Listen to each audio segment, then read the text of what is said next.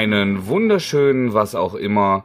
Äh, ich bin der Mattes und bei mir ist der wolfigste Andreas, den man sich überhaupt vorstellen kann. Einen wunderschönen, was auch immer. So, hier sitzen wir nun, äh, leider ohne äh, euren Lieblingsemu, der lässt sich entschuldigen, ist indisponiert und hofft bald wieder dabei sein zu können. Liebe Grüße an Emu. Liebe Grüße. Heute dürft ihr also mit uns Vorlieb nehmen und wir haben ein bisschen was äh, für euch gelesen. Ja, das stimmt. Äh, ich habe sogar einiges gelesen. Wie sieht's bei dir aus? Ich habe auch äh, drei Bücher heute, glaube ich, mitgebracht, wobei wir uns eins teilen. Ja. Haben noch ein anderes, was wir gerade gemeinsam zwei. lesen. Was hast du? Wir teilen uns zwei. Wir teilen uns sogar zwei, richtig. Mhm. Äh, ich komme aber auch nicht umhin, ähm, zu sagen, dass es bei mir einiges zu zocken gab und ich weiß, dass es nicht für alle von euch interessant, deshalb schicken wir es immer vorweg. Aber einen besonders interessanten Titel habe ich auch mitgebracht. Also ich habe richtig Freizeitstress gerade, weil außerdem ähm, sich bei mir comic-technisch noch etwas aufgetan hat, dass ich noch nicht äh, öffentlich machen, aber hier schon mal anteasern kann und nichts mit Pau oder dein Anti-Held zu tun hat. Und ich glaube aber trotzdem, den einen oder anderen unserer Hörer äh, verzücken oder überraschen wird zu hören. Davon demnächst mehr in diesem Theater. Yay! Mhm. Und äh, Andreas, ist es denn genehm, dass ich kurz einen Diskurs zum Thema Spiel mache? Den schicken wir vorweg, dass alle komplett Uninteressierten ähm, drüber spulen können. Ja, wir haben ja auch die Timestamps für die Leute, die es nicht interessiert. Die können ja einfach auf den nächsten klicken. Aber ich bin schon ganz gespannt, denn das Spiel steht ja auch auf meiner Liste. Genau, ich empfehle auch, äh, wenn, wenn ihr äh, euer Videospielinteresse untergeordnet ist, kurz dran zu bleiben, weil ich ja eigentlich immer nur Sachen mitbringe, wenn die entweder einen, einen besonderen popkulturellen Wert oder einen Comic-Querbezug haben. Jetzt ist ersteres der Fall. Ich habe Hi-Fi Rush gespielt. Sollte eigentlich Hi-Fi Rush heißen, ähm, weil, wegen High Fidelity, aber hey, das Marketing sagt Hi-Fi Rush, also heißt das Ding jetzt so. ähm, ich, ich persönlich würde es äh, Devil May Necrodancer nennen, denn es ist ein, eine Melange aus zwei verschiedenen Genres. Einmal diese Character Action wie Devil May Cry oder das alte God of War. Man sieht also von außen eine Figur, die mit Kombos ganz viele Feinde durch die Gegner schmeißt und versucht, möglichst ähm, schwierige Manöver abzuziehen. Läuft durch ziemlich schlauchige Levels und ähm, versucht das Ganze cool ähm, aussehen zu lassen. Crypt of the Necrodancer ist ein Rhythmusspiel, bei dem man sich halt im Rhythmus der Musik fortbewegt und kämpft. Und Hi-Fi Rush vereinigt das beides. Und zwar mit einer ganz, ganz tollen Optik, die in der Fachpresse im Moment ständig äh, Anime-esk genannt wird. Ich halte das für falsch. Ich glaube, dass das ähm, eine ziemlich sichtbare Hommage an so Saturday Morning Cartoons ist, wenn man mich fragt. So habe Mhm. ich das visuell verstanden. Also halt die, die Serien, mit denen wir aufgewachsen sind. Und die, die Story ist halt über Kids, denen von einer großen, bösen äh, Firma äh, Cyberimplantate eingebaut werden, äh, weil ihnen gesagt wird, das sei cool und dann sollen die aber doch ähm, ja im, im Grunde ferngesteuert werden damit. Und ähm, sie, sie haben die Rechnung ohne Chai gemacht, der eigentlich gerne Rockstar sein möchte. Und bei der äh, bei der Operation, bei der er seinen Arm bekommt, äh, versehentlich sein MP3-Player mit in ihn reingestanzt wird. Und fortan läuft äh, die, die Welt nach seinem Rhythmus. Wer kennt das nicht? Richtig, also ist es uns allen schon mal passiert. Und das Coole ist, die, das ganze Level um einen rum, das Interieur, die Zahnräder, die, die äh, Orgelpfeifen, wa- wa- Dampfschwaden, alles pulsiert im Takt der Musik. Man läuft rum, man verkloppt Roboter, äh, hat so kleine ähm, Plattform, ähm, Jump'n'Run-Levels, Geschicklichkeitseinlagen auch. Und ähm, ja, verkloppt dann Gegner. Ich habe das zuerst auf dem Steam Deck gespielt, so ein kleiner tragbarer PC. Habe ich auch auf dein Anti-Held ein bisschen was zugeschrieben. Das finde ich eine, eine ganz heiße Sache. Ähm, wer das, wer aber eine Xbox sein eigen nennt, Series S oder Series X, ähm, kann das entweder dafür kaufen oder im Game Pass runterladen. Ähm, wenn man es kauft, kostet es 29,99 und ich finde, das ist ein absoluter Spottpreis, weil da ein sehr, sehr hoher Produktionswert hintersteht. Also am Ende wenn man es einmal durchspielt, und das ist ein Spiel, das spielt man eigentlich immer öfter, weil man besser drin werden will und weil es bockt.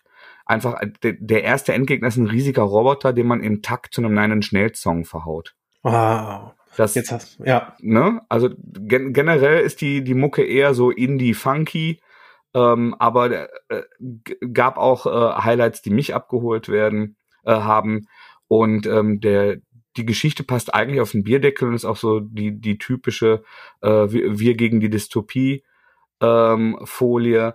Aber die Charaktere sind alle unglaublich witzig geschrieben. Es sind riesig lustige Dialoge und es ist extrem perfekt deutsch synchronisiert. Also wirklich nur professionelle Stimmen. Hauptcharakter ist die deutsche Stimme von Hicks aus Drachenzähmen leicht gemacht. Mhm. Ähm, ganz, ganz tolles, echtes Ausnahmeding. Und da sind Entwickler hinter, die halt auch so, so, ähm, ja, japanische Genregrößen wie Devil May Cry, Beautiful Joe mitentwickelt haben. Ähm, das ist ein Ding, das keiner, und auch super witzig, wer sich äh, da noch für, für so in, Industriehintergründe interessiert. Das Ding war halt überhaupt nicht angekündigt. Es gab keinen Pressehype oder so vorher. Die haben gesagt, hey, wir äh, stellen euch heute dieses Spiel vor, könnt ihr jetzt kaufen, haben wir jetzt online gestellt. Und äh, Presse überschlägt sich gerade und sie hat recht. Das ist ganz, ganz toll. Und wer Videospiele mag ähm, und diesen Style, von dem ich gerade gesprochen habe, mag, dem lege ich das ganz dringend ans Herz. Ist eine tolle Sache. Ja, das, also sogar ich habe es mitbekommen, dass es rausgekommen ist, weil die Presse sich so überschlägt. Ja. Und äh, auch, dass es sofort verfügbar ist, ist ja etwas, was ich sehr mag, weil es ist ja derzeit eher gegenläufig. Sobald es irgendwo ein gerendertes Bild gibt, wird das auf irgendeiner Messe gezeigt. Genau, fünf Jahre muss, vorher, ja, damit genau. alle ganz lange drüber diskutieren können. Genau, da kann schon mal Merchandise verkauft werden und alle können das schon mal geil finden und irgendwann kommt dann das Spiel, ja. Aber das, das ist echt was Besonderes, das ist wahnsinnig liebevoll und bockt. Cool. Ja, wie gesagt, steht bei mir auch noch oben auf der Liste, seitdem jetzt alle da gerade so drauf abgehen. Und ähm, ich bin zwar eigentlich eher einer, der sonst ruhige Spiele spielt, aber das könnte ich mir durchaus noch vorstellen, nachdem ich auch Hades so geliebt habe. Ja, das äh, hat auch nachhaltig Eindruck bei mir gemacht. Ja, ein kleiner Exkurs. Vielleicht macht es dem einen oder anderen von euch Spaß, wenn ich so im Discord lese oder höre, was euch sonst noch so interessiert. Dachte ich, ähm, vielleicht mache ich dem einen oder anderen eine Freude. Cool. Back to the Books. Back to the Books oder zumindest so halb. Wir erinnern uns an eine Zeit, da war es, dass Mark Millar mit Netflix ein Deal schloss.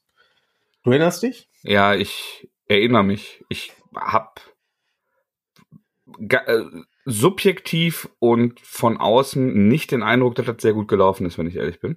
Nee, habe ich auch. Ähm, denn die erste Reihe, die er dann ja auch exklusiv als, als Netflix-Comic, wenn man so möchte, rausgebracht hat, war The Magic Order, wozu es dann ja auch eine Serie geben sollte, glaube ich, mhm. äh, die es bis heute nicht gibt. Was wir aber bekommen haben, ist ein zweiten Comic-Teil, den ich gelesen habe. Ähm, auch im Deutschen und der spinnt auch die Geschichte weiter, wo wir vorher waren. Äh, inhaltlich muss man wahrscheinlich nur wissen, es geht um die Familie Moonstone. Die sind eine große magische Familie, die so ein bisschen dafür sorgt, dass die Welt der Menschen und die Welt der Magie äh, voneinander isoliert sind, dass die Menschen gar nicht mitbekommen, dass es die Magie gibt und die Bedrohungen, die damit kommen. Ähm, und in der ersten Band geht es um so einen innerfamiliären Streit. Und im zweiten jetzt ähm, geht es darum, dass die Familie Moonstone von einer neuen Anführerin äh, eine neue Anführerin hat. Warum, kann man im ersten Band nachlesen, möchte ich jetzt nicht, nicht spoilern, wer und was und warum. Ähm, aber diese, diese junge neue Anführerin ruft halt Leute auf den Plan, die schon lange danach trachten, die Macht eigentlich in der Welt der Magie zu übernehmen. Und so kommt ein, ein gewisser Clan, tut sich hervor und versucht, diese altehrwürdige Familie zu unterjochen und vom Thron zu schubsen, um selber äh, Böses zu tun. Man weiß es nicht. Was böse Menschen halt so tun. Wie das so ist bei Geschichten, die um Magie äh, sind, man muss sie immer mit Harry Potter vergleichen, das wissen wir. Das ist in der Regel, seitdem es Harry Potter gibt, muss man das tun und deswegen mache ich das jetzt hier auch. Absolut, auch für die Klicks. Immer, Dann, ein, immer. Alleine, dass du den Hashtag einfügen, die, ja. die wir auch akribisch pflegen. Total, ja. Ich bin, ich bin auch auf Social Media richtig gut darin, Absolut. so Hashtags zu pflegen, ja. Äh, ich sag so, Harry Potter, Harry Potter, Harry Potter. Hoffentlich ist irgendeine Intelligenz dahinter, die jetzt sagt, oh, das ist interessant für Harry Potter-Fans. Total. Also das ist, jeder, der jetzt Harry Potter googelt, ich könnte nochmal Harry Potter sagen, wird äh, diesen Harry Potter Podcast finden und hören. Ja. Äh, nein. Ähm, der, der Vergleich bietet sich wirklich an, weil es diese Parallelgesellschaft ist, die so ein bisschen versteckt ist. Wir haben jetzt zwar kein Zaubereiministerium, aber diese Familie. Und es ist auch ein bisschen so. Ja, es ist schon davon inspiriert. Es ist nur alles viel erwachsener. Also die Zauber töten größtenteils oder rufen Monster hervor. Aber ganz kurz, du, du bist ja auch äh, Pen and Paper erfahren. Ja. Für- Für mich, der das noch nicht gelesen hat, das ging nur mal kurz durch meine Hände, klingt das auch ein bisschen mehr nach World of Darkness als nach Harry Potter. Habe ich, Also, ja, habe ich selber nie gespielt und mich nie so richtig reinge, reingewagt. Daher also da, da dann ein ganz kurzer Abriss, es gibt hier Vampire, Werwölfe, Magier Hm. und ähm, das ist eigentlich eher so, so äh, brutal, mafiös, düster. Und die haben aber halt auch so einen Kodex, dass sie sich vor den Menschen verbergen, damit nicht Panik ausdrückt, äh, ausbricht und denen das ganze Futter wegstirbt und so. Ja, den Kodex gibt's hier nicht so richtig. Es, es gibt halt diese Familie, die darauf aufpasst. Okay, ja. Ähm, aber nicht alle in dieser Welt sind der, sind der Meinung. Ähm, Das, das war jetzt gerade auch laienhaft und vermutlich Alles- äh, alles gut. fehlerhaft zusammengefasst. Um aber klingt auf jeden Fall gut, so dass ich mir das mal angucken sollte als Spiel. Ähm, genau. Ähm, es ist, es ist Popcorn-Kino. Ja, machen wir uns nichts vor. Das ist ja nicht, nicht tiefschürfend und ähm, wird auch nicht so ewig im Kopf bleiben. Aber wer so, so magische Welten mag und, und übernatürliche Kräfte und das Ganze in so einem magischen Setting, ich glaube, der wird hier schon glücklich mit. Also, ich würde das nicht in den Himmel loben, aber kaputt machen will ich es auch nicht. Das ist schon cool. Das, Schafft, ich, ja. schafft, Herr, äh, schafft Herr Miller es denn mittlerweile auch Spannung aufzubauen ohne dramatisch inszenierte Vergewaltigung? äh, ja, in diesem Fall schon. Schön. Ich weiß nicht, wie seine, wie seine, anderen, wie seine anderen Werke aktuell sind, aber hier ja. Ja, das, Das war, ja das hat, früher, das war ja früher immer etwas, was mir häufig sauer aufgestoßen hat, weil einerseits ich viele Sachen von ihm mochte, die, die ja alle auch so in, in der Tradition von diesen frühen äh, britischen Comic-Künstlern waren. Und äh, er aber immer diese äh, Grenzübertretung scheinbar brauchte, um äh, besondere emotionale Aufmerksamkeit zu erregen. ich kann mich jetzt nicht dran erinnern, dass es hier passiert wäre, also behaupte ich erstmal nein. Ja. Ähm, es sind, es sind ja andere brutale Dinge, wie Leute die Köpfe verlieren und große Monster, die kommen. Also alles ein bisschen erwachsener als im Harry Potter-Universum und, und düstere Gestalten, die es so gibt, aber auch so ein bisschen mafiös alles, ja. Das passt schon. Ähm, und das Schöne, es kommt auch noch ein dritter Teil, der ist wohl schon in Amerika, wird er schon veröffentlicht. Mhm. Und ich freue mich da auch drauf. Das, das ist schon eine ganz coole Reihe, mit der ich, mit der ich sehr gut leben kann, die mal schnell weggesnackt ist an so einem Abend. Visuell, ich fand den ersten, glaube ich, sehr hübsch, ohne konkrete Erinnerung an den äh, Zeichner zu haben, Ich ist der beibehalten worden. Teupel war Nee, äh, äh, Stuart Immonen ist der Zeichner, sieht aber auch fantastisch aus. Also auch der, ähm, Millar kann man ja sagen, was man will, der holt sich auch immer gekonnte und geübte Zeichner mit dazu. Ich finde, er hat auch ein Händchen dafür, äh, Zeichner ähm, sehr, sehr passend äh, zu, zum Trope zur Geschichte auszusuchen. Ja, und das beweist er hier auch wieder. Das sieht Ja. sehr, sehr cool aus und ist schon eine Empfehlung von mir. Das möchte ich schon so sagen. Nice. Und bei Ich- dir? Ich wünschte, ich könnte bedenkenlos äh, Carnage 1 empfehlen. Denn äh, der äh, einst mit dem Serienmörder Cletus Cassidy äh, verbundene rote Mörder-Symbiont hat ja einen besonderen Platz in meinem Herzen, wie regelmäßige Hörer dieser Sendung wissen. Und deshalb fand ich eine fortlaufende Serie, die jetzt nach den Ereignissen äh, in, in Venom und in King of Black spielt, eigentlich aufregend. Es war auch, ich glaube, dass es jetzt Jahre nach King äh, in Black auch kein Wahnsinns-Spoiler mehr, dass äh, klar ist, dass Carnage sich einen neuen Wirt suchen muss. Ähm, er, er sucht dabei zum einen nach einem neuen Serienmörder, verbindet sich aber auch mit einem äh, Detective, der nach diesem Serienmörder sucht. Mhm. Und das Paperback ist wüst. Ich habe tatsächlich mal äh, zum Vergleich, warte, ich drehe mich gerade mal um, um nach dem Buch zu greifen. Das sind ja auch mal geile Special Effects, wenn man so diese klangräumlichen Veränderungen hat. Das ist irre. Ich finde, ich Toll, der da Hörer freuen ich, sich immer, die Leute auch immer. bin ich immer ganz hin und weg. Ich weiß, ihr fahrt auch alle tierisch drauf ab. Ähm, es ist inhaltlich wie visuell sehr wechselhaft. Und nichts davon ist schlecht. Ich fand eigentlich keinen Zeichner und ich fand ähm, keine Story ähm, daneben. Das hat mich alles irgendwo angesprochen. Aber es ist komplett mosaikartig. Das liegt auch daran, dass Einzelstories ähm, hinzugefügt wurden, die halt irgendwie einen, besonderen inhaltlichen Schlüssel geben, wo Carnage äh, einer Figur äh, begegnet ist oder wie er es aus einer anderen Geschichte hergeschafft hat. Ähm, die Anordnung ist etwas anders als im äh, englischen Paperback in der Vorlage, ist aber beides ähm, relativ verwirrend.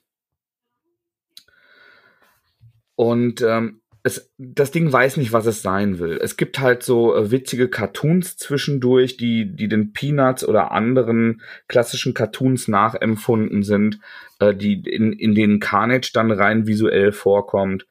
Es gibt ähm, Szenen, in denen er ähm, also komplett im, im wahnsinnigen ähm, Psycho-Dämon-Monster-Puppenspieler-Modus ist und das Ganze ein starkes Horror-Flair hat. Es gibt ähm, Szenen, wo er dann aber äh, jüngeren Protagonisten beisteht, um sie irgendwie zu verteidigen gegen Angreifer von außen, was auch ein bisschen ja die die Missbrauchserfahrungen ähm, von Cletus Cassidy aber wirklich ganz dezent aufgreift und dann nicht wirklich einen Zusammenhang herstellt. Und dann es gibt so aufkeimende äh, Anti-Held-Vibes mit ihm, ähm, wo in, in einem anderen Bild äh, zerfetzt und schlägt er wieder kaputt. Und ich habe keine Linie gefunden. Ich habe zu keinem von diesen tausend Sachen, die sie ausprobieren, ähm, geschafft, wirklich eine Beziehung aufzubauen, weil sich das alles so fragmentiert und, ähm, und ziellos anfühlt. Mhm. Also nicht kacke, aber ähm, unorganisiert. Als, also viele Köche verderben den Brei und ich habe den Eindruck, dass das hier in äh, in drei Richtungen gleichzeitig galoppiert wurde und man hinterher irgendwie versucht hat, die Fäden zusammenzuführen und es allen recht zu machen. Es scheinen ja auch drei Autoren tatsächlich zu sein, die da genau. geschrieben haben. Und äh, man, man, hat aber versucht, alles miteinander zu verbinden. Und ähm, das ist ein Beispiel dafür, dass man jetzt nicht, weil, weil Symbionten multimedial immer noch ein Thema sind, weil dieses Jahr auch noch ein, ein PlayStation-Spiel rauskommen soll, wo äh, zumindest Venom auch eine Rolle spielt und man das Thema am Kochen halten will, hätte man das, glaube ich, besser ein bisschen verteilt. Mhm. Und, ähm, und ein bisschen gebündelt. Weil alle äh, Approaches für sich, also alle Herangehensweisen für sich Sinn machen und ähm, interessant sind, aber keiner so richtig zu Ende formuliert wird.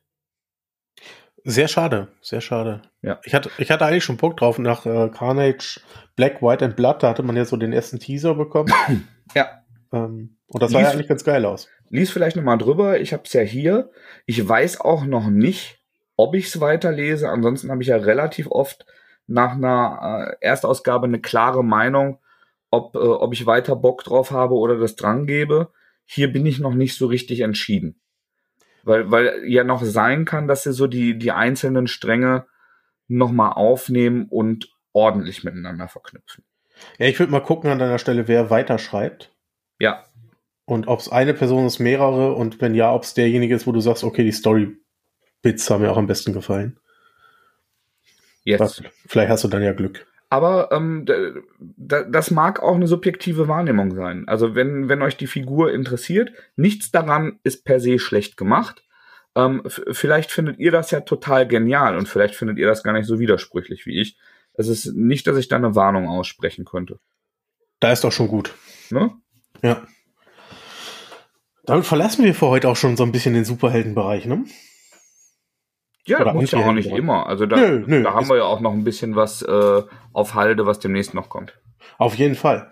Ich habe was richtig, richtig Tolles gelesen. Äh, zumindest für Leute, die äh, klassische Sci-Fi mögen.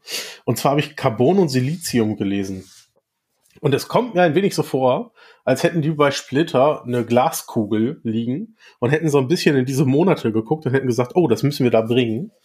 Denn in Carbon und Silizium geht es um äh, zwei künstliche Intelligenzen. Äh, ein Thema, das ja aktuell auch die, die Medien beherrscht. Ähm, ich sage nur ChatGPT äh, und hoch und runter gejagt wird überall und auch mein Alltag in, in großen Teilen oder mein Arbeitsalltag äh, einnimmt diese Diskussion darum. In Carbon und Silizium ähm, starten wir am, am, an dem Zeitpunkt, wo zwei KIs, und zwar die sogenannten Carbon und Silizium, halt zwei getrennte KIs voneinander hochgefahren werden und ans Internet angestöpselt werden. Bedeutet so ein bisschen, sie kriegen, sie kommen zum Leben. Ja? Sie werden geboren in dem Moment und kriegen ihr Gewissen und speisen all ihr Wissen aus dem Internet.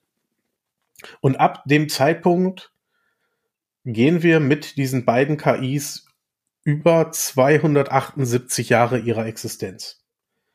Ja, wir machen immer so Zeitsprünge zwischendurch. Wir mhm. erleben am Anfang, wie nur so zwei Gesichter sind, die an der Wand hängen, äh, sich nirgendwo hinbewegen können, sondern die haben nur so einen Mund für die Sprachausgabe.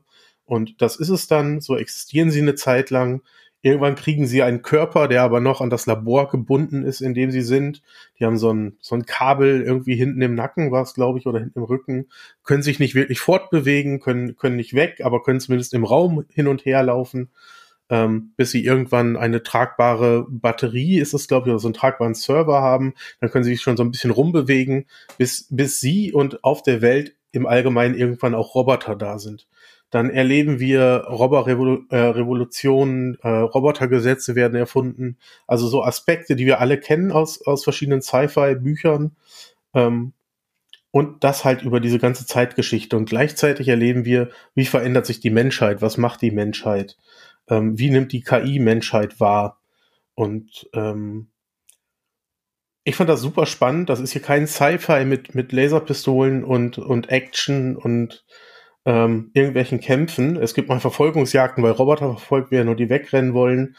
Ähm, aber hauptsächlich geht's halt wirklich um diese Wahrnehmung, was macht eine AI, wie, wie alt kann die werden, wie lange kann eine Maschine existieren, wie nimmt diese Maschine wahrscheinlich die Menschheit wahr.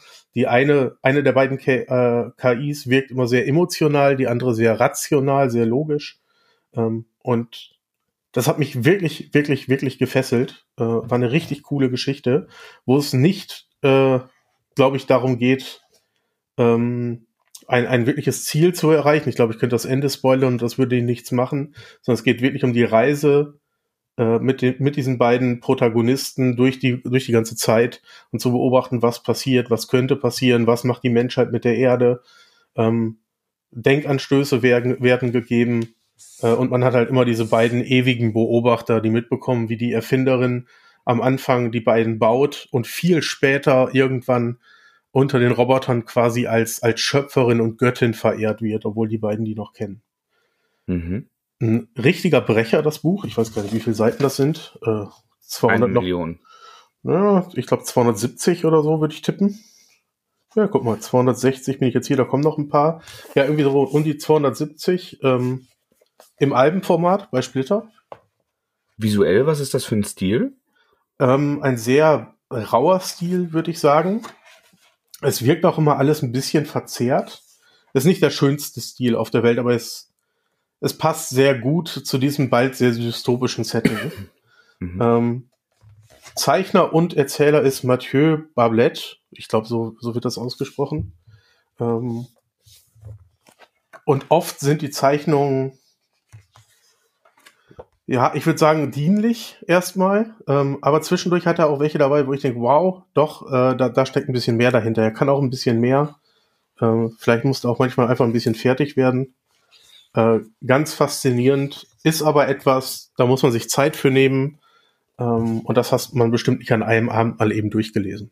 Das ist was, was man mal immer wieder in die Hand nimmt und, und Seiten von lesen kann. Zumindest ging es mir so. Dass ich nee, ich habe da, ich hab da schon Bock drauf. Ich weiß auch, dass äh, bei, bei Splitter einige Leute im Verlag sind, für, für die das echt besonders ist, die das sehr hoch aufhängen. Ja, Max ist richtig großer Fan. Der, genau. war, ja, der war ja schon von Shangri-La großer Fan, dem, dem Band, den er vorher gemacht hat. Den mochte ich auch sehr gerne, auch eine klassische Science-Fiction-Story. Äh, das hier fand ich aber noch mal besser, weil es einfach auch ein Thema ist, mit dem ich mich derzeit sehr auseinandersetze. Ist auch auf Deutsch bei Splitter erschienen, ja. Äh, erste? Ja, ist auch bei äh, auf Deutsch bei Splitter erschienen, ja. Ist das denn, also ich habe Bock drauf, aber ist das auch so, ähm, Ja, so, so, so esoterisch chiffriert wie dieses Hickman-Ding, was ihr da so geil fandet, äh, Nee, wo gar ich nicht, nicht ganz gar nicht. reingekommen bin. Nein, Also gar es- nicht. Das ist, es gibt hinterher so Sequenzen, ähm, wo dann die beiden KIs auf einer offensichtlich überfluteten Erde, weil die Polkappen geschmolzen äh, sind, unterwegs sind und sich darüber unterhalten. Also es es ist deutlich mehr, äh, deutlich direkter als Mhm. das Hickman-Ding. Ähm, Ja, cool, das schreibe ich ja. mir mal auf. Also die interessanteste Diskussion darin, die möchte ich, äh, da, die kann ich glaube ich schon verraten, ist eine über die Notwendigkeit von Körpern. Ne, wenn du irgendwann komplett vernetzt bist auf dieser Welt und du kannst äh, tausende Geschichten in einer Millisekunde erleben, wer braucht dann eigentlich noch einen Körper, um irgendwo hinzulaufen, wenn man doch das Internet hat? Ja, dann gibt's ja immer noch Orte, die nicht vernetzt sind. Ja, Du kannst ja ohne Körper nicht erreichen. Wir reden hier über äh, 200 Jahre in der Zukunft. Ja, lies dir das mal durch. Das gibt's äh, sehr schöne Lösungen für und auch das wird, auch das wird thematisiert. welche Orte kann man eigentlich noch besuchen, welche nicht? Äh, und wie kann man auch Orte besuchen, wenn es vielleicht überall Internet gibt? Interessant. Sehr, sehr cool. Sehr, sehr geil. obwohl wir nichts geraucht haben. Ja, ja, ja. Kann ich nur empfehlen. Carbon und Silizium, ganz große Empfehlung von mir. Cool. Ich glaube, wir, also wir, wir kalibrieren uns ja immer grob. Und jetzt gleich sind wir uns erstmal nicht ganz so einig und dann sehr. Ja, glaube ich auch. Das, Aber jetzt kommen zwei Bücher, die wir beide gelesen haben. Und das Mhm. erste ist äh, Little Monsters, die neue Reihe von Jeff Lemire und Dustin Nguyen, die ja gemeinsam äh, unter anderem Descender, Ascender, habe ich noch was vergessen? Ähm, Batman Robin, den wir Danke. vor kurzem der, der war auch sehr, sehr haben. schön, ja. Ja. Batman Robin, ähm, das haben die jedenfalls zusammen erschaffen und es ist eine neue Serie, die jetzt bei Splitter mit dem ersten Band im Book-Format begonnen hat.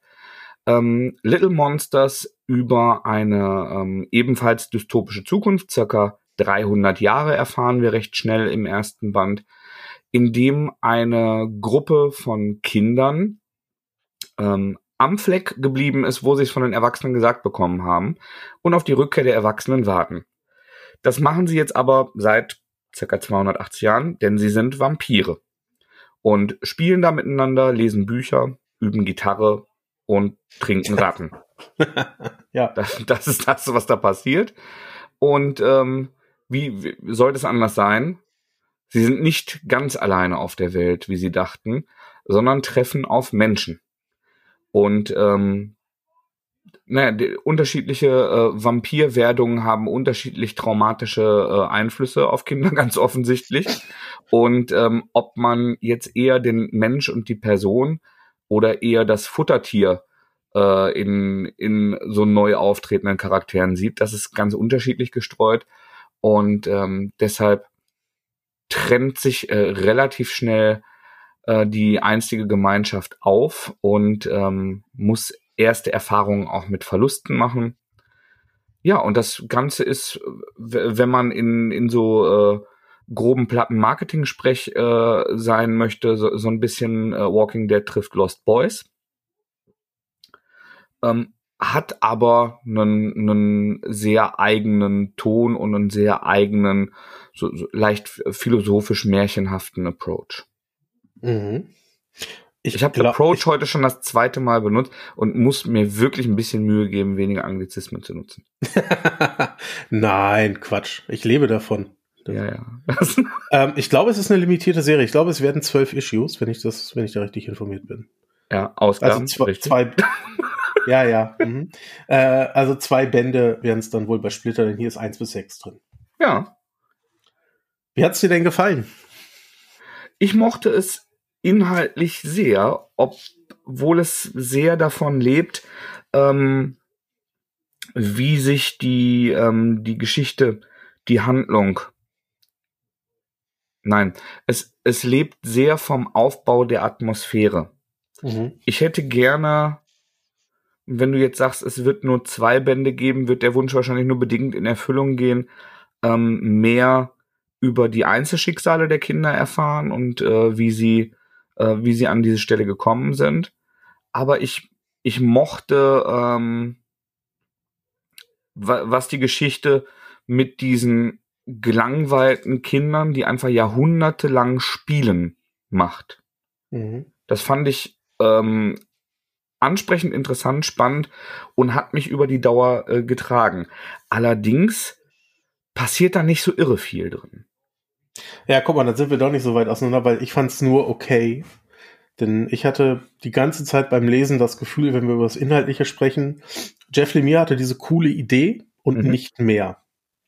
Er gefühlt klammert er sich an jedem Dialog fest, den er hat und zieht den noch mal drei Panels länger, damit er irgendwie diese Hefte voll bekommt, weil er selber nicht weiß, wo er hin möchte. Aber ich, ich finde gerade diese, diese langen Dialoge und diese sehr detaillierte Einsicht in die unterschiedlichen Charaktere der Kinder, die finde ich, macht das aus. Dann schon, aber mir ist öfter aufgefallen, dass er sich in Dialogen wiederholt hat und hatte dann das Gefühl, ne, also zwei Menschen sprechen und äh, sie sagen das selber einfach nochmal. Mhm. Ähm, und gefühlt hatte ich dann einfach, dass er, dass er selber nicht wusste, wie er das Heft vollkriegen soll. Also wird der Dialog noch mal ein bisschen länger geschrieben. Er wird noch mal ein bisschen ausführlicher geschrieben. Und äh, er wusste selber nicht so richtig, wohin. Und ähm, das hat mich so ein bisschen gestört, einfach daran. Das was mich tatsächlich, ähm, ob, obwohl ich es mag und ähm, weiterlesen möchte und jetzt, äh, ich wusste das nicht, bin fast ein bisschen enttäuscht, dass du sagst, kommt nur noch ein Band oder voraussichtlich nur noch ein Band. Ähm, ich bin eigentlich ein großer Freund, äh, Freund von Herrn Nguyen hm. und ähm, wenn ich mir das Cover anschaue, dann weiß ich warum. Ich finde es ein wahnsinnig starkes Cover mit, mit seinem, äh, mit seiner Aquarell-Tusche-Mischung.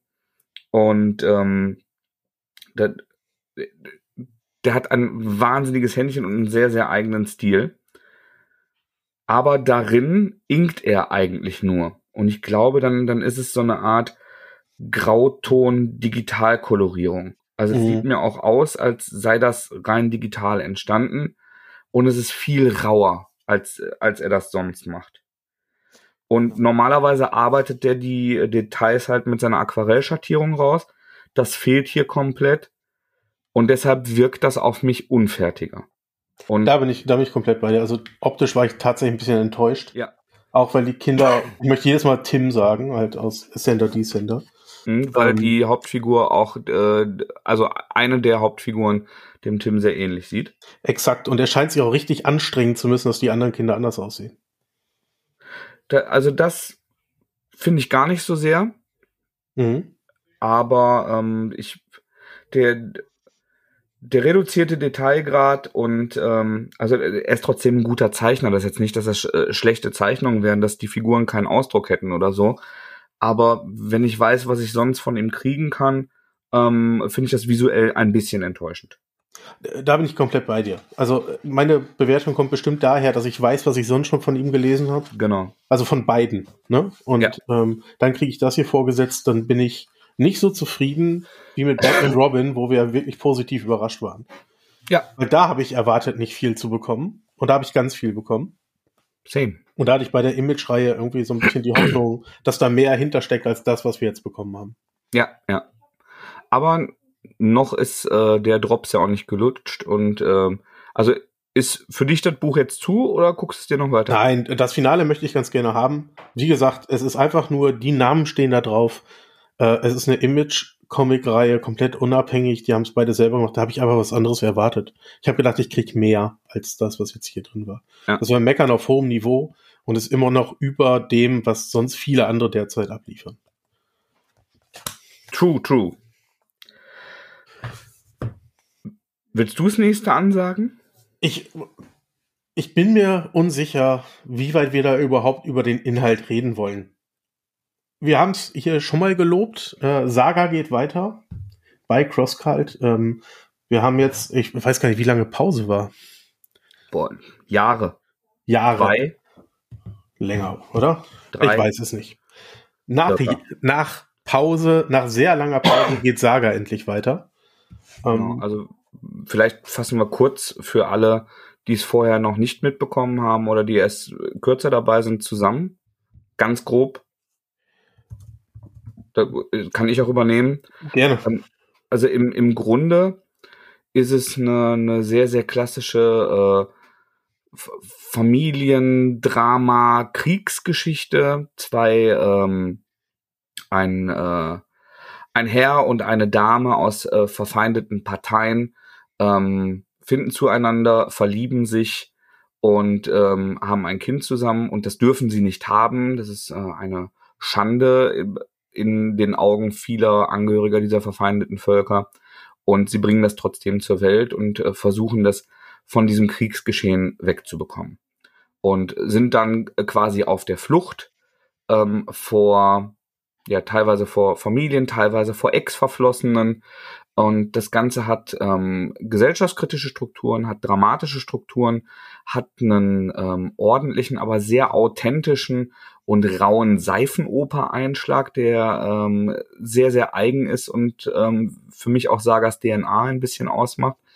Und ähm, was, was eigentlich nur so ähm, die äh, glitzernden bunten Perlen auf der Sahne sind, ist, dass das Ganze halt so eine Sci-Fi-Fantasy-Oper ist. Also es gibt ganz viele wahnsinnig abgedrehte Kreaturen, ähm, eine, eine Königsfamilie mit Fernsehköpfen, ähm, also die, die Fernseher statt äh, Köpfen haben.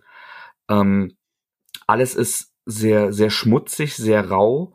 Die Gewalt ist sehr explizit, ähm, der Sex ist sehr explizit und trotzdem hat das Ganze so, so eine sehr warme zwischenmenschliche Note. Das, äh, man glaubt, das widerspricht sich. Und wenn man Saga liest, ähm, dann, dann sieht man, wie gut das zusammen funktionieren kann. Ja, also so, so würde ich Saga grob zusammenfassen. Ja, und man merkt schon in der groben Zusammenfassung, wir haben halt schon einiges hinter uns. Ne? Also äh, nach Heft 54 war die erste Pause. Ich habe Heft gesagt, nicht Issue, gut, oder? Wahnsinn. Äh, wie wir aneinander wachsen, Andreas. Ich bin so äh, stolz. Faszinierend. Mir läuft eine Träne der Rührung die Wange hinunter. Ah, äh, ich habe auch zwischendurch mal nachgeguckt. Im äh, Juli 2018 ist 54 rausgekommen. Seitdem haben wir jetzt gewartet. Gewartet, dass es endlich weitergeht mit der Nummer 55. Da sind wir jetzt. Mhm. Und Nummer 55 schließt ein paar Jahre nach den Ereignissen aus 54 an. Ich glaube, drei sind's äh, drei Jahre später. Und diese Tochter erzählt uns weiterhin ihre Geschichte. Ähm, also immer aus, als sie als Erzählerin aus der Perspektive. Ähm, und ich glaube, viel weiter brauchen wir da inhaltlich gar nicht drauf eingehen. Ihr solltet hier nicht anfangen, würde ich sagen. Saga sollte man von der Eins an lesen. Ja. Es ist eine wirklich, wirklich große Empfehlung. Ich hatte das Glück, dass ich das damals noch nicht gelesen habe und erst vor einem Jahr, glaube ich, oder vor zwei Jahren äh, alles am Stück gelesen habe, weswegen ich jetzt nicht ganz so lange warten musste wie du zum Beispiel. Aber auch das Warten war eine Quälerei, denn es gibt einen wirklich großen Cliffhanger in der 54 und hier ähm, schließen wir halt drei Jahre später an und die Geschichte wird in dem Sinne nahtlos weitererzählt. Ich habe alles bei Erscheinen, also bei deutscher Veröffentlichung bei Crosscult gelesen. Ja. Und ähm, habe tatsächlich vorher keine Zusammenfassung gelesen. Ich habe es auch nicht nochmal gelesen, obwohl ich es fantastisch finde. Einfach aus Zeitmangel. Das sind acht oder neun Bücher. Das neun, ja. Schüttel ich mir nicht äh, aus aus dem Ärmel mal eben zeitlich und äh, habe einfach das Buch ausgepackt und mich hingesetzt und wusste auch gar nicht mehr, also ich, ich wusste in, entscheidende Szenen aus dem letzten Band nicht mehr, was passiert ist. Okay. Und ähm, Trotzdem fiel mir der Wiedereinstieg sehr, sehr leicht, weil ähm, es ich wirklich genial gemacht war. Also das war ja eine Echtzeitpause. Das war ja keine veröffentlichungspolitische Pause, sondern äh, Brian K. Vaughan und Fiona Staples wollten ja eine kreative Pause machen und äh, neue Kraft tanken und haben wirklich jahrelang nicht daran gearbeitet oder nicht ja. viel dran gearbeitet, nur erstmal vorbereitet. Und ähm, ich finde es wirklich genial gemacht, wie sie ganz ohne offensichtliche Platte, was bisher geschah, erinnerst du dich noch daran, Kniffe, daran anknüpfen. Das ist ein ordentlicher Zeitsprung ähm, zwischen diesen beiden Bänden und ähm, dir trotzdem in Nebensätzen alle Zusammenhänge wiederherstellen. Das fand ich schon ziemlich genial. Ja, ging mir genauso. Also ich habe auch noch keine Zusammenfassung mehr gelesen, ich habe mich hingelesen und ich bist du noch da? Ich bin noch da, ja. Gut. Ich habe mich ähm, weggedreht, um zu husten. Ah. Ähm, genau, also ich, ich war fasziniert davon, wie schnell ich reingesogen wurde in diesen Comic. Ich habe mich hingesetzt, habe wieder angefangen und ich habe es auch in eins durchgelesen. Ich wollte nur die ersten zwei Kapitel, aber ich habe direkt durchgezogen, weil ich wieder so gefesselt war. Das geht mir ganz genauso. Und mittlerweile rationiere ich eigentlich die allermeisten Bücher, lese hier mal 20 Seiten, da mal 30 Seiten. Das bringt meine Tagesstruktur so ein bisschen mit sich und die Tatsache, dass ich alt und müde bin und abends dann nicht mehr. Aber das musste auch direkt, bin ich derart dran. Und tatsächlich auch so geflasht, dass ich jetzt überlege, ob ich mir nicht doch irgendwie die Frei äh, Zeit freischaufel, nochmal von vorne anzufangen. Verstehe ich ab, verstehe ich komplett, ja. Und da ich immer zu wenig Freizeit habe, ist das wirklich ein Ritterschlag für eine Comicserie. Ja. Und sie schaffen es ja auch, und das fand ich hier so faszinierend, auch neue Figuren wieder zu etablieren, die wirklich was Frisches mit reinbringen in die Reihe, die interessant sind, wo man mehr darüber erfahren möchte, ohne dass es zu aufgesetzt wirkt und zu, ach guck mal, jetzt machen sie mit ihrem großen Erfolg weiter. Wobei ich weiß nicht, ob dir auch zuerst der neue Antagonist einfällt. Äh, nee. Den meinst du gar nicht? Nein, den meine ich nicht. Ich meine die Figur, die mit auf dem Cover ist. Ah, ja, ja, ja, ja, der, der ist äh, fantastisch. Ja. Also ja. alle, alle neuen Figuren fügen sich nahtlos und sind ganz toll. Also auch die, ähm, die vier, die auf der Rückseite des Buches sind. Wir wollen niemanden spoilern, aber alle, die schon geschaut haben, die können wir jetzt so ein bisschen bei der Stange halten. All, alle neuen Charaktere sind gigantisch. Überhaupt ist äh, Saga ein, ein Füllhorn an genialen Charakteren. Ja. Ähm, es gibt relativ in der Mitte des Buches eine eine wirklich harte Szene, die nur durch etwas, was jemand sagt, sehr, sehr hart ist. Oh ja, oh, oh ja. Wo ich wirklich dachte, was zur Hölle passiert jetzt hier? Und es war das Ende von so einem Heft, ne? Also ja, ja, mir also vorstellen, ich würde jetzt Hefte lesen. Ganz ekelhafter oh. Cliffhanger. Da habe ich immer noch Gänsehaut, wenn ich dran denke. Ähm, ein Bombenteil, kann man nicht anders sagen. Das ist. Ja. Also wir, wir, wir sind schon sehr, sehr, sehr satt und nüchtern, wenn wir Comics lesen. Das ist schon äh, wow. Aber hier warte ich jetzt auch auf die Elf. Also ja, ich, ich zuck auch fast schon. Sind, sind da eigentlich schon weitere Einzelhefte draußen? Bestimmt. Dann zuck ich fast schon digital weiter zu gucken, weil es so juckt einfach. Ja, verstehe, verstehe. Also, also äh, ich glaube, von uns beiden kann man sagen, das solltet ihr euch nicht entgehen lassen, das solltet ihr unbedingt lesen. Ja. Ähm, ohne Einschränkung. Ja. Das war unser Einblick in den aktuellen Comicstapel. Genau. Hier liegt noch ein bisschen was, aber ähm, wir, wir, dachten, auch wenn das jetzt keine wahnsinnig lange Sendung ist, ähm, ist für euch schön, regelmäßig was von uns zu hören, als dass wir jedes Mal auf so eine Zwei-Stunden-Folge sparen. Ja. Da dürft ihr uns aber gerne wie immer Feedback zu geben, ob ihr das toller findet, wenn, wenn ihr öfter auch kürzere Häppchen habt oder ob ihr sagt, nee, nee, dann lauft euch mal ruhig warm und wartet mal, bis, bis das was höher ist. Das ist, da bin ich relativ äh, offen. Dito geht mir genauso. Wo wir aber bei Regelmäßigkeit sind, seht es uns nach. Die nächsten drei Wochen wird auf jeden Fall schwieriger mit aufnehmen. Yes. Ich bin relativ viel unterwegs. Äh, wir werden es trotzdem zwischendurch mal versuchen. Sollte aber nichts kommen, wisst ihr Bescheid, ich bin schuld. Aber sehen wir es, wie es ist. Der Emo und ich sind äh, Blätter im Wind und der Andreas ist unser Fels. Und wenn der die Schäfchen nicht zusammentreibt, dann gibt's den ganzen Bums nicht. Müssen wir mal gucken. Mal sehen, was wir die nächsten Wochen so schaffen. Mathis, dir vielen lieben Dank. Ich danke du gehst, dir. Du gehst jetzt zocken, oder? Ähm, ja, tatsächlich. Also ich denke, wir gehen beide jetzt zocken, oder? Äh, ich nicht.